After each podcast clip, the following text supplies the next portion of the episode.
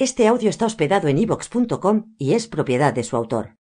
Descarga gratis los mejores audiolibros, monólogos, conferencias, cursos de idiomas y mucho más en ivox.com.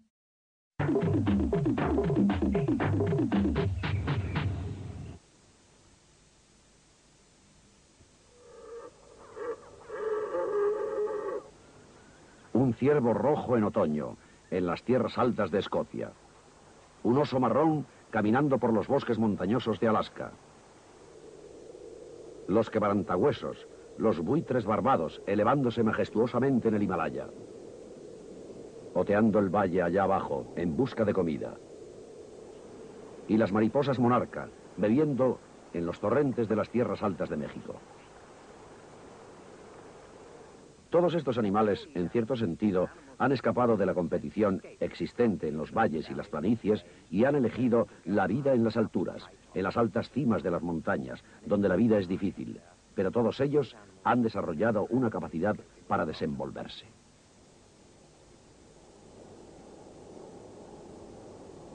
Tal vez piense en las montañas como islas de total soledad, con sus propios animales y vegetación, pero existe una división por zonas. Abajo las cosas son diferentes. Aquí hay árboles, pero se trata de árboles de un par de centímetros, llamados sauces enanos. Más abajo encontramos pequeñas praderas soleadas, con bellas flores, algunas muy parecidas a las de las tierras bajas. También se pueden encontrar insectos muy similares a los de nuestros jardines. Pero el verano aquí es muy corto. A medida que se sube, el frío aumenta y la vegetación comienza a escasear. Una montaña, incluso en los trópicos, tiene una cima que se asemeja al Ártico. Pero incluso a esos niveles existen grandes mamíferos. Esta es una oveja dol, prima de la gran oveja cornuda de las montañas rocosas. Un animal que se ha hecho fuerte con el esfuerzo. Aquí hay muy poca hierba, pero el animal sabe cómo y dónde puede encontrarla. Sus pezuñas hendidas, con partes amortiguadas, le permiten caminar con seguridad en busca de comida. Una maravillosa cobertura la protege y mantiene caliente. Tiene que excavar para encontrar el alimento. La oveja dol comparte el territorio con esas de las montañas rocosas y a la hora de escalar son incluso más ágiles.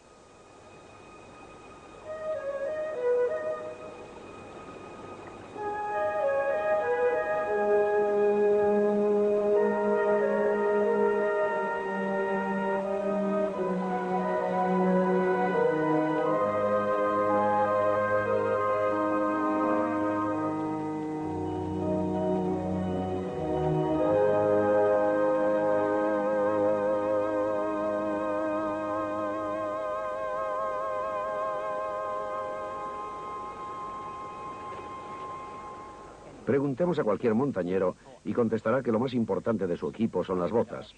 Preguntemos a cualquier ovejadol y seguro que dirá lo mismo. Aquí tenemos la pata de una ovejadol y esta es la parte principal que está en contacto con las rocas. Una fuerte y mullida pezuña. Cuando está en contacto con las rocas, se extiende un poco, asiéndose a la roca con cada parte y permitiendo que la zona almohadillada descienda y haga contacto. También posee una pequeña glándula olfatoria aquí que permite al rebaño permanecer en contacto cuando hay niebla y la visibilidad es nula, pudiendo permanecer juntas. Ahora, una cabra de las montañas, esa que vemos allí arriba. Posee unas patas similares, pero en la parte interior, si pudiera ver a través de ella, observaría un área cóncava que actúa como un succionador, de manera que por eso parece que estos animales permanecieran en el filo de la nada sin resbalarse.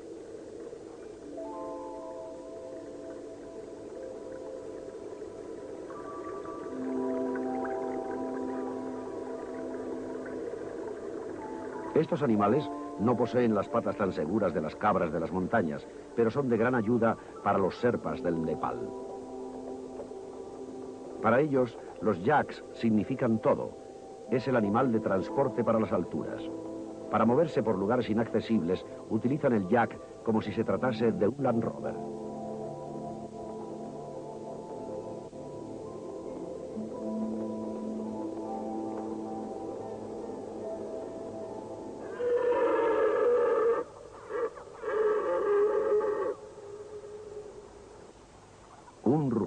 Ciervo rojo, el mamífero más grande de Inglaterra.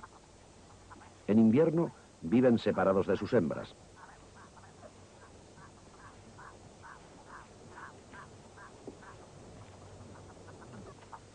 Al final del invierno comienzan a perder esa magnífica cornamenta y se les puede ver sobre sus patas traseras defendiéndose y peleando con sus patas delanteras.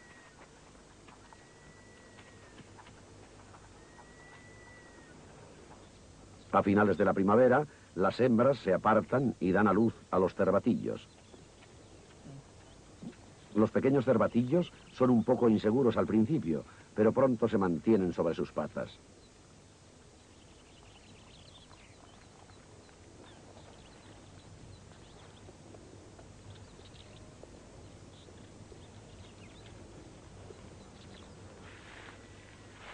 A finales del verano, principios del otoño, a los ciervos les han crecido nuevas cornamentas que han limpiado y pulido en la turba.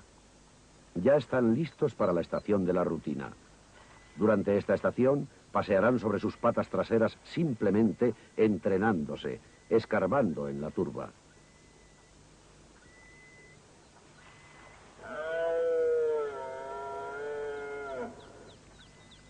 El primer ciervo ruge desafiando a través del valle.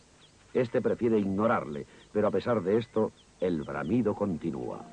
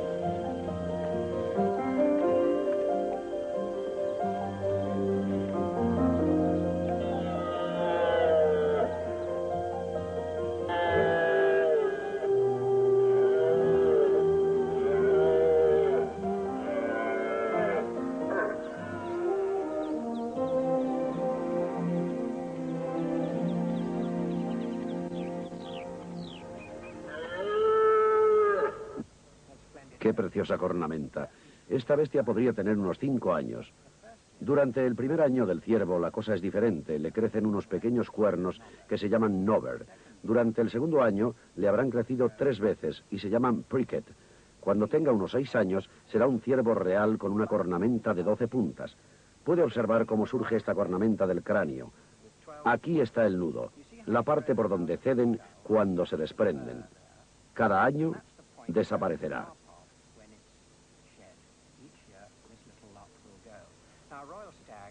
Este es un ciervo real de seis años. La cornamenta tal vez seguirá creciendo hasta que tenga unos 12 años y entonces irá menguando, creciendo cada vez menos y los cuernos se reducirán a medida que el animal envejezca. Nos encontramos a 6.000 metros en las montañas Siemens, en las tierras altas de Etiopía. Estos animales son babuinos gelada, normalmente llamados monos de pecho rojo. Las hembras poseen llamativos pechos rojos, pero son verdaderos animales alpinos. Tienen que subir desde los fríos valles hasta las planicies soleadas para alimentarse, y esto es lo que hacen durante el día. La comida es tan escasa aquí arriba que tienen que comer mucho para nutrirse. Aquí tenemos un gran macho. Tienen tendencia a dividirse en grupos. Grupos de grandes machos con sus esposas y pequeños grupos de jóvenes hembras sin pareja.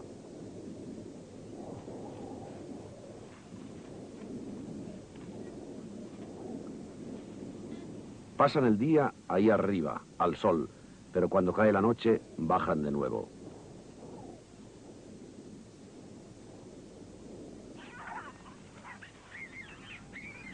Y esos pies y manos tan eficientes en los árboles también lo son en las rocas. Han estado haciendo esto durante miles de años para escapar de los depredadores, los leopardos y del hombre, que aún son sus enemigos, pero a pesar de esto continúan bajando al valle de Gage y a las rocas inferiores. La razón por la que los osos tienen tan pocos problemas para vivir en las montañas es porque comen de todo. Vegetales, bayas, raíces de todo tipo, carne y carroña y pescado.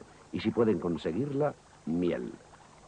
Este es el oso marrón de la zona salvaje de las montañas que cruzan Siberia y Norteamérica. Y aquí están los osednos, nacidos en la madriguera durante el último invierno. Parece que se les han unido dos de fuera.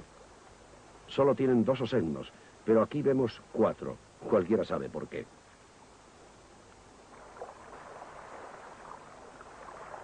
Y ahora están buscando salmones en el río.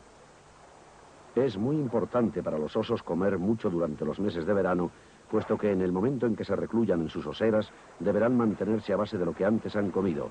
Pero afortunadamente para ellos, el salmón en Alaska remonta los ríos y les resulta muy fácil atraparlos aquí, donde permanecen con medio cuerpo fuera.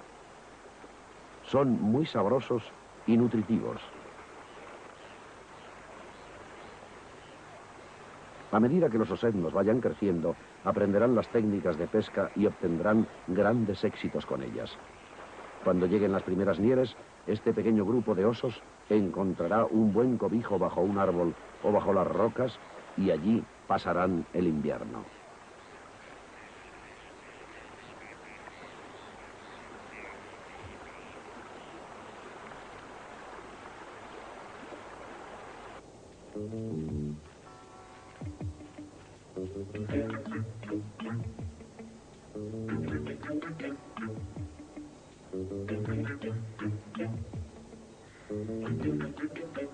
Esto es una pica, parecido al cerdo de Guinea, pero su parentesco es mayor con las liebres.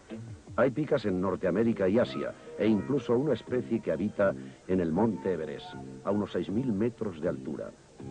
Tienen pelos cerdosos en las plantas de las patas, lo cual les permite asirse firmemente a las rocas.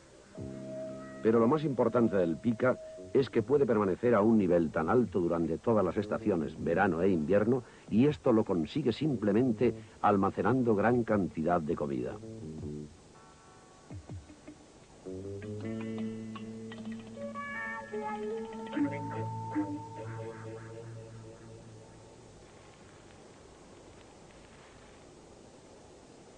Aquí tenemos una marmota alpina despertando. Se parece al pica, excepto en la larga cola, pero sus formas de vida son muy diferentes. Ambos son animales alpinos, pero este no permanece en las alturas todo el tiempo como el pica, sino que baja a los valles, donde cava sus madrigueras para vivir allí en comunidad durante el invierno. Durante el verano permanece en las alturas soleándose sobre las rocas y alimentándose de raíces, juncos y hierba. Las marmotas siempre están alerta.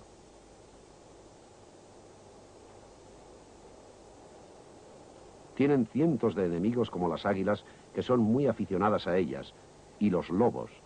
Por eso siempre están alertas, siempre vigilantes y cuando notan el peligro emiten su clásico ladrido.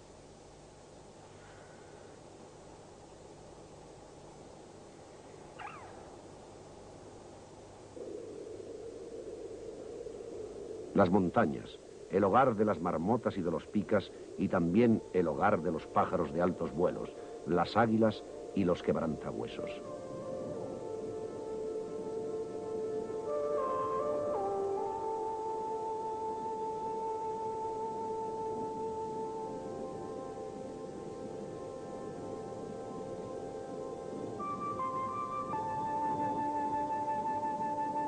rozando las alturas, escalando sin el más leve movimiento de sus alas, volando alto y sobrepasando las laderas de las montañas con la ayuda de las corrientes de aire.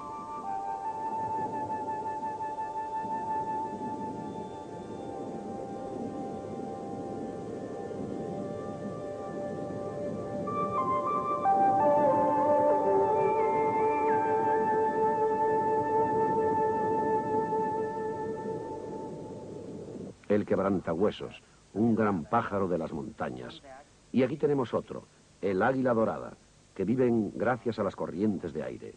La tierra se calienta por el sol, el aire caliente se eleva, el aire frío toma su lugar, tan simple como esto. Si el animal se encuentra en esta zona, también se elevará. En áreas montañosas también puede suceder. Si consideramos los lados de una montaña de esta manera y el aire soplando así, el viento se dirige hacia arriba y así obtenemos una zona que el pájaro puede sobrevolar, como si se tratase de un aeroplano. Pensemos en el valor que esto tiene. La vista que el pájaro tiene desde aquí, a la hora de localizar una presa, de buscar alimento allá abajo, en el valle. Aquí tengo la concha de una tortuga que fue arrojada desde la altura por un quebrantahuesos lo cual significa que consiguió comida. Lo mismo hacen con los huesos.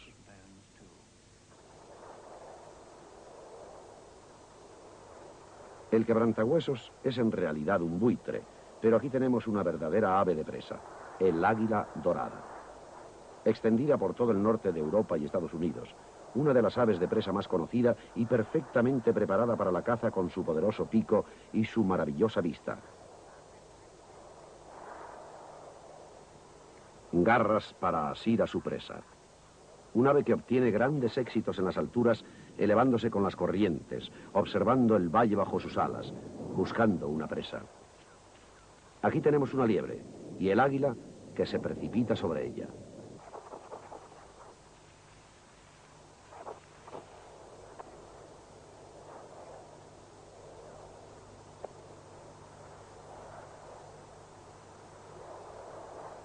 Si alguna vez se encuentra con esto, seguro que piensa que es una roca, y es lo más normal.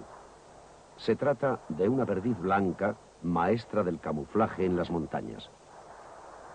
Cuando el paisaje está a medio nevar, la perdiz blanca adopta también ese color, gracias a sus plumas.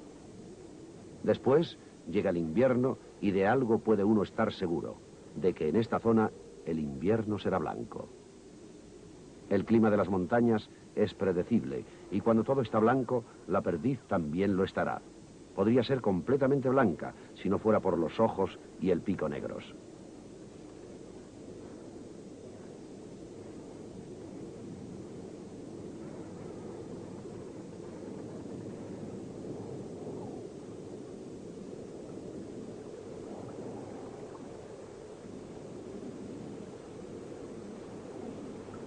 ¿Qué me dice de los pájaros de los ríos en las montañas? No existe mejor muestra que el zambullidor, mirlo de agua. Este es un zambullidor americano totalmente gris y el nombre es muy apropiado, pues se pasa el tiempo zambulléndose. Los zambullidores utilizan el río como un supermercado particular. Todas esas larvas e insectos en la superficie de la corriente están ahí para que las cojan, y por eso el zambullidor nunca se aleja del río, pues es su único medio de vida y sus ríos favoritos son los de montaña. Si seguimos a uno debajo del agua, podremos observar su técnica. Este es un zambullidor europeo, con la parte frontal blanca, volando bajo el agua, aleteando como si estuviera en el aire, aunque mucho más lentamente, manteniéndose en el fondo, ayudado por sus garras, buscando larvas entre las piedras y sacándolas de ahí. Sus plumas, impermeables, le mantienen seco.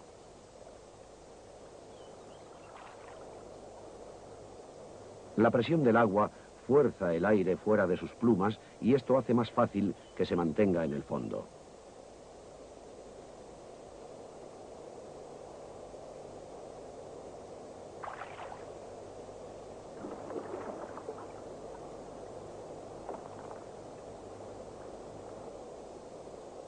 Es uno de los pajaritos más rápidos y activos que hay y muy común, incluso en Gran Bretaña. El único pato realmente alpino es el llamado muy adecuadamente pato de los torrentes, que habita en los rápidos torrentes de los Andes desde Colombia hasta el sur de Chile y Tierra de Fuego. Es extremadamente aerodinámico.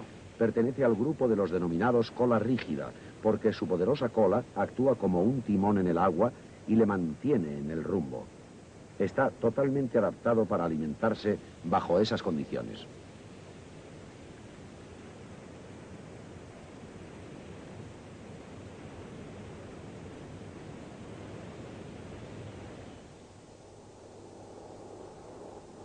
Aquí tenemos una diferente historia de las montañas. Una historia que comienza con una planta, el algodoncillo, que ni siquiera es una planta de montaña, pero es vital para la oruga. Y esta es la oruga de la mariposa monarca, una mariposa migratoria de Norteamérica. Es la única planta que come el algodoncillo, porque al comerlo extrae de él pequeñas burbujitas de leche. Para muchos otros animales es venenosa, pero no para la oruga.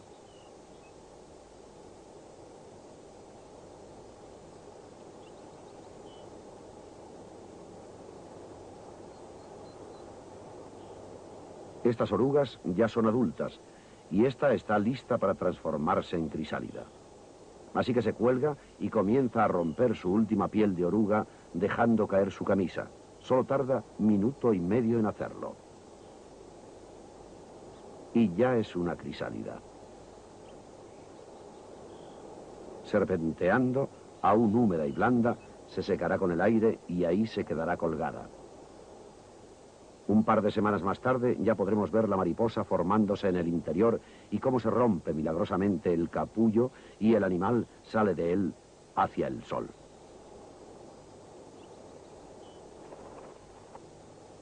Un fluido que emana su cuerpo atiesa las alas y las prepara secándolas. Y tan pronto como sea un insecto adulto, estará lista para buscar pareja. Esa es su vida durante todo el verano generación tras generación, hasta que la última generación del verano, cuando las mariposas que han nacido ya no sean fértiles, algo ocurrirá. Y ahora es cuando realmente comienza la historia de la montaña. Esas mariposas buscan tierras más altas. Ascienden hacia las corrientes alpinas, en el corazón de México, hacia las montañas de Sierra Madre beben durante el camino y reposan en este pequeño arroyo. Subir verlas allí es algo increíble. Millones y millones de mariposas cubriendo todos los arbustos del bosque de la cima de la montaña. Y aquí dormirán durante el invierno, utilizando muy poca energía. Y de manera milagrosa, el frío y la altitud las hará fértiles, de manera que cuando llegue la primavera y despierten, para emigrar de nuevo, inmediatamente podrán aparearse por primera vez y comenzar una nueva generación. Echemos un último vistazo a los animales que hemos visto. La pequeña marmota paciendo en la corta hierba de la cima. Más fácil de observar que la oveja dol de las heladas rocosas, saltando de peña en peña, buscando no se sabe qué, teniendo que escarbar en la nieve para conseguirlo. Y los osos marrones, en sus oseras en Alaska, los animales oportunistas, esperando que pase un salmón. Esto es lo que tenemos. Animales diferentes con diferentes modos de solventar el problema de la vida en las alturas. ¿Y qué problemas son estos? La escasez de comida y el frío intenso. Hasta la vista.